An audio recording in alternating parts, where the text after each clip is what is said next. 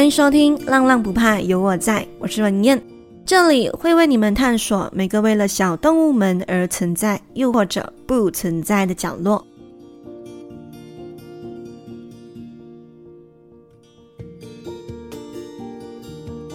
今天来到我们的七十四集，那上面两集呢都是比较沉重、比较偏向于残忍啊、人性的丑恶的个案嘛。那今天呢，我想为各位耳朵们带来比较暖心的故事。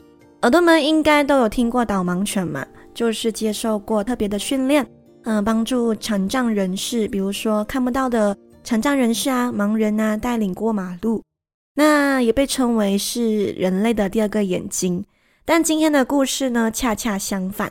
故事里的主人呢，担任了导盲犬的角色，带着他心爱的狗狗努力生活着的故事。那一样，我们先进一段音乐。一段音乐后呢，我将带各位耳朵去探索，去听听看，在马来西亚的某一个角落，有着这样一个非常暖心的故事。那我们一段音乐后见。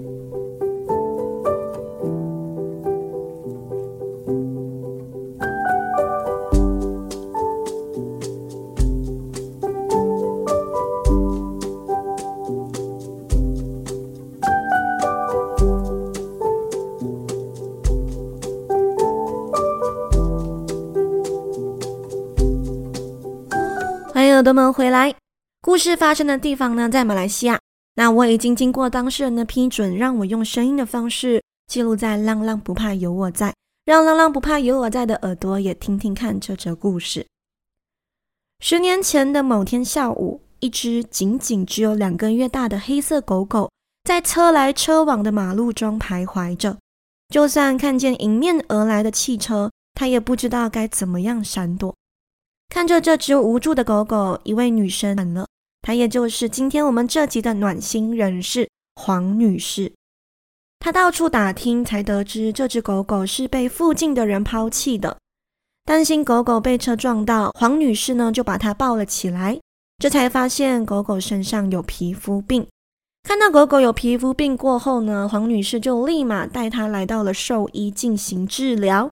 本来打算等到狗狗痊愈后就帮忙找个领养人，但是在兽医的说服下，这只小狗，这只浪浪不再流浪，它就这样子有了一个永远的家，名字叫做波波。黄女士后来呢也叫它波仔或者大黑。那相信在听的耳朵，如果你们的家有毛小孩的话，就知道有了毛小孩的生活变化会非常的大。一向都不养宠物的黄女士也是一样。黄女士呢，特别喜欢到处旅行。那每次出国旅行的时候呢，都会把波波交给家乡的爸爸妈妈照顾着。有时候她一去旅行呢，就三个月的时间，所以波波也非常的嗯，时常待在家乡的爸爸妈妈的家里，等待着自己的主人回来接她。那我们的时间点来到二零一九年，那时黄女士呢在日本旅行着，却突然接到通知说波波不肯吃饭。那黄女士的妈妈呢就把波波来到带到医院去看医生嘛。那医生说是发烧，但是等到黄女士回国后，她看见波波硬撑着身体走下楼迎接着自己。那因为黄女士的爸爸妈妈家是住在店屋楼上的。所以每次黄女士回国，波波都会冲下楼迎接她。那这一次也不例外，但就是波波生病了，她也没有要躺在楼上休息，而是走下楼接着自己的主人们。那黄女士看到这个情况，很是感动，但同一个时间，她也觉得非常的不对劲，因为波波她身体非常的虚弱。黄女士觉得这应该不只是发烧那么简单。于是他就把波波来带到了第二个兽医进行检查，这才发现他得了狗氏症，情况非常严重。那我简单讲一下这个是什么样的病哦。这个病呢，其实是来自于一个寄生虫。那这寄生虫呢，是会呃吸狗狗的血的。那当狗狗被叮咬过后呢，它的血的红血球呢就会被破坏。造成非常严重的急性或者慢性贫血，一旦感染了过后，初期症状包括发烧、食欲不振、精神忧郁、活动力下降。那看见生病的波波啊，黄女士非常的心疼。那而且医生是说，这个病呢，在波波身上已经非常的严重了，是后期了，所以呢，就需要观察啦。那黄女士呢，就对着自己生病的波波说：“如果你这次好起来了，那以后旅行我都会带上你。”不知道波波是不是真的能够听懂主人说的话，他就开始慢慢痊愈了。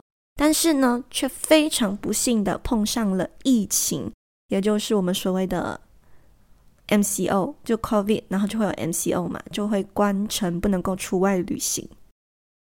那在疫情这期间呢，虽然波波的这个病有在好转，但是却发生了一个非常严重的意外。二零二一年，黄女士那时候在尼泊尔旅旅行，就突然接到妈妈的电话。电话那头呢，不是好消息，波波被车撞伤了，加上之前的病狗市症突然爆发，不肯吃饭。那最可怕的事情是，这次被车撞伤，他还突然间发现波波的眼睛失明了。那马上就把波波带去看医生哦。那兽医在验血之后，找不到具体的原因。所以直接进行了超音波检查，这才发现他的胰脏长了一颗肿瘤，预计只剩下半年和一年半的时间。医生推测波波是因为视觉神经破裂而失明的，不建议他们动手术，只能够用药物控制。那波波的这一病啊，黄女士就觉得不能够再等了。他想趁波波还在世的时候完成和波波一起去旅行的愿望，于是他就默默的等待政府宣布解放，就这样子开启了一人一狗环游西马半岛的计划。那各位耳朵们，如果你们是马来西亚人，你们应该都知道，在马来西亚并不是那么的宠物友善，要到处可以找到狗狗可以住的地方，狗狗可以去的旅行。的场景是非常非常困难的，所以黄女士呢就索性 DIY 了一个宠物车，就这样子一人一狗一辆车开启了这趟旅程。那这车呢，她自己 DIY 的啦，然后我觉得非常的暖，就是看起来很像一个家这样。我会把照片呢都附在浪浪不怕的 IG，然后我也会把这个黄女士的 Facebook 也呃放在这集的 Show Note 下面。因为黄女士她会把自己的行程啊、点点滴滴啊都记录在她的 Facebook，那各位耳朵可以去看看。因为除了她会写这个旅程遇到的一些事情，她也会写一些心得，我觉得非常有意思。那现在录音的时间呢是一月二十二十日，也就是他们旅程的第三百零五天。很神奇的事情是，医生预计波波的寿命好像没有成真，而且。好像已经不那么重要了。重要的事情是，此时此刻，他们依然拥有着彼此的陪伴。那更多的旅程行程呢？就像我刚刚说的，各位耳朵可以到黄女士的 Facebook 查看。那一天一天，她都会记录自己到哪里旅行。那如果在哪一天你们有这个幸运遇见了一人一狗的露营车，也可以跟他们打个招呼，让他们知道这趟旅程。他们并不孤单。好啦，今天这期短短的分享关于暖心故事就到这里啦，希望各位耳朵们会喜欢。那在这里呢，也祝黄女士跟波波的旅程愉快，不管未来会如何，现在快乐就好。那如果各位耳朵喜欢的话，可以给我一个五星好评。如果有任何想说的话，都可以在 Apple Podcast First Story 或者直接在 IG 底下留言哦。你们想说的话，我都会看哦。那如果你有点闲钱，记得在这里这个 show note 下面有一个 Buy Me a Coffee 的 link，在那里呢可以设定想要赞助的余额，拜浪浪不怕有我在 A Book，让我可以继续看世界说故事哦。那耳朵们，我们下期再见，拜呀。